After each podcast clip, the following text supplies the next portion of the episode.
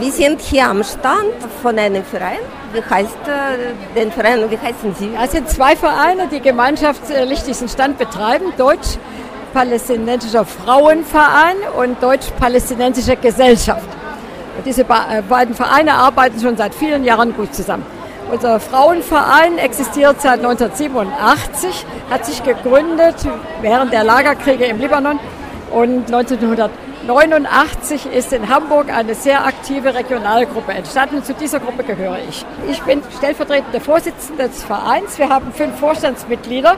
Eins davon ist gerade weggegangen. Eine Palästinenserin. Vorsitzende ist Palästinenserin. Ich bin Deutsche und ich bin stellvertretende Vorsitzende in diesem Verein. Ich bin Karin Steinbrenker aus Hamburg. Was für die Aufgaben hat äh, der Verein konkret? Ja, der, die Ziele des Vereins sind die Unterstützung palästinensischer Frauen, Jugendlicher und Kinder. Wir setzen uns besonders ein für die Ausbildung von jungen Frauen an Universitäten, bezahlen den Stipendien. Dieses Projekt nennt sich Bildung ist Zukunft und schon viele Studentinnen haben in Palästina studiert. Wir suchen uns äh, Mädchen raus aus sehr äh, kinderreichen und äh, bedürftigen Familien, überwiegend aus den Flüchtlingslagern. Und die unterstützen wir mit Stipendien. Das zweite Projekt ist ein Kindergarten im Gazastreifen in Khan Yunis, den wir seit dem Jahr 2000 fördern und unterstützen. Es ist ein Tropfen auf den heißen Stein. Es sind 85 Kinder, aber wenigstens kann man für diese Kinder was tun. Dieser Kindergarten war im letzten Gaza-Krieg im Jahr 2014 auch zum Teil beschädigt. Aber mit Hilfe unserer Spenden ist er wieder repariert worden und die Kinder können dort wieder hingehen. Das ist ganz wichtig, weil die Kinder alle sehr, sehr traumatisiert waren.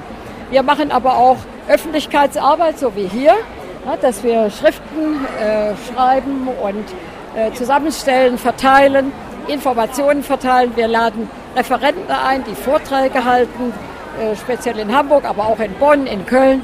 Und wir gehen mit Kundgebungen auf die Straße, versuchen die Leute für das Thema Palästina zu aktivieren, zu, info zu informieren, zu interessieren. Ne? Und vor allen Dingen eben Frauen und Kinder zu unterstützen. Und äh, welche konkrete Eindrücke oder was äh, kann man äh, von diesen Frauen, die bei Ihnen äh, in Ihrem Programm mitgemacht haben, dann erfahren? Was machen Sie später mit äh, diesen ja, also Möglichkeiten. Sollen, wir machen das natürlich, damit diese Frauen äh, berufstätig werden können und mit zum Familieneinkommen beitragen können oder sogar selbstständig, also äh, die Familie ernähren können, wenn äh, der Vater zum Beispiel im Gefängnis ist oder verwundet oder krank oder inhaftiert. Und ähm, viele, einige von diesen Frauen haben das auch geschafft. Zwei Frauen sind äh, bei der palästinensischen Autonomiebehörde bereits beschäftigt. Eine im Erziehungsministerium, eine im Sportministerium und eine andere ist Journalistin und eine vierte arbeitet in einem Labor. Also die vier haben das jetzt schon geschafft. Andere suchen noch Arbeit. Die sind im letzten Jahr fertig geworden und äh, naja, drei haben auch geheiratet. Kann man denen ja nicht verbieten. Aber sie könnten das, was sie gelernt haben, eine ist zum Beispiel Krankenschwester, Krankenpflegerin, die könnte das auch später noch wieder anwenden natürlich. Ne? Und das hoffen wir. Also wir wollten diese Frauen, dass sie eben selbstständig sein können und äh, auf eigenen Füßen stehen können. Das ist für uns ganz wichtig.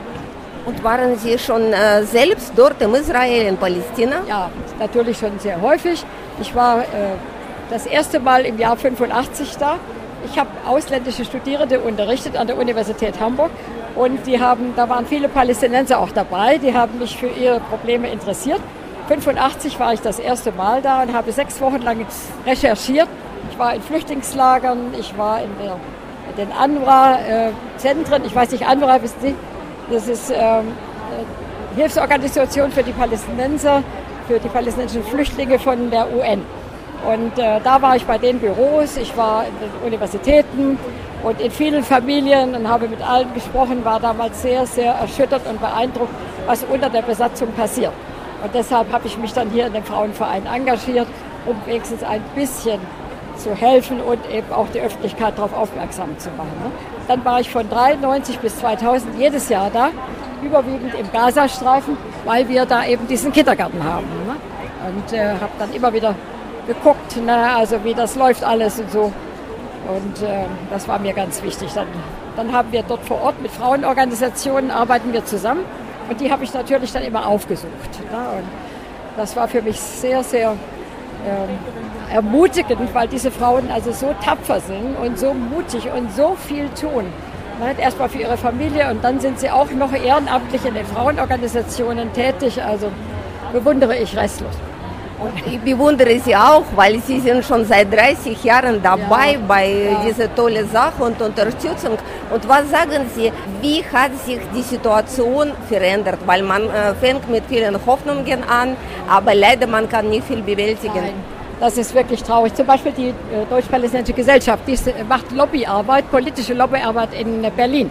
Die haben also ganz viel ähm, Kontakt mit dem Auswärtigen Amt, mit dem Nahostreferat. Das ist deren Schwerpunkt, dass die sowas machen. Das machen wir nicht. Wir arbeiten hauptsächlich humanitär. Aber das Problem ist, dass wir in all diesen vielen Jahren da nicht sehr viel erreicht haben. Die Öffentlichkeit ja, also die Deutschen äh, sind viel besser informiert als früher, die wissen schon, was da los ist. Na, aber unsere Politiker, da ist nichts zu machen. Na, ne, für Madame Merkel ist ja der Einsatz für Israel Staatsräson. also dagegen kommt man wirklich kaum an. Ne? Ich bin 81 jetzt und ich glaube nicht, dass ich noch erlebe, dass es einen Palästina-Staat geben wird. Ne? Leider, leider. Aber was würden Sie trotzdem wünschen oder was äh, hoffen Sie, dass äh, nach diesem Kirchentag, nach dieser Präsenz sich verändern kann? Naja, ich hoffe natürlich, dass äh, einige Menschen mehr durch die verschiedenen Stände, die hier sind, mehr auf dieses Problem aufmerksam werden. Wir haben auch einen sehr schönen Thementag am Sonnabend, ne, wo also speziell äh, zu Palästina viele Veranstaltungen und Vorträge stattfinden innerhalb äh, der Stadt. Und äh, dann hoffe ich, dass da doch noch mehr Leute sich engagieren bei uns in unseren Vereinen und auch vielleicht so auf andere Art und Weise und versuchen, ihre Abgeordneten zu beeinflussen, so gut es eben geht. Ne? Aber es ist schwierig, Israel unter Druck zu setzen, ist sehr, sehr schwierig. Ne? Sie haben Amerika hinter sich, sie haben auch die Europäer hinter sich. Also es ist wirklich äh, schwierig. Aber wir kämpfen weiter. Vielen herzlichen Dank. Bitte schön.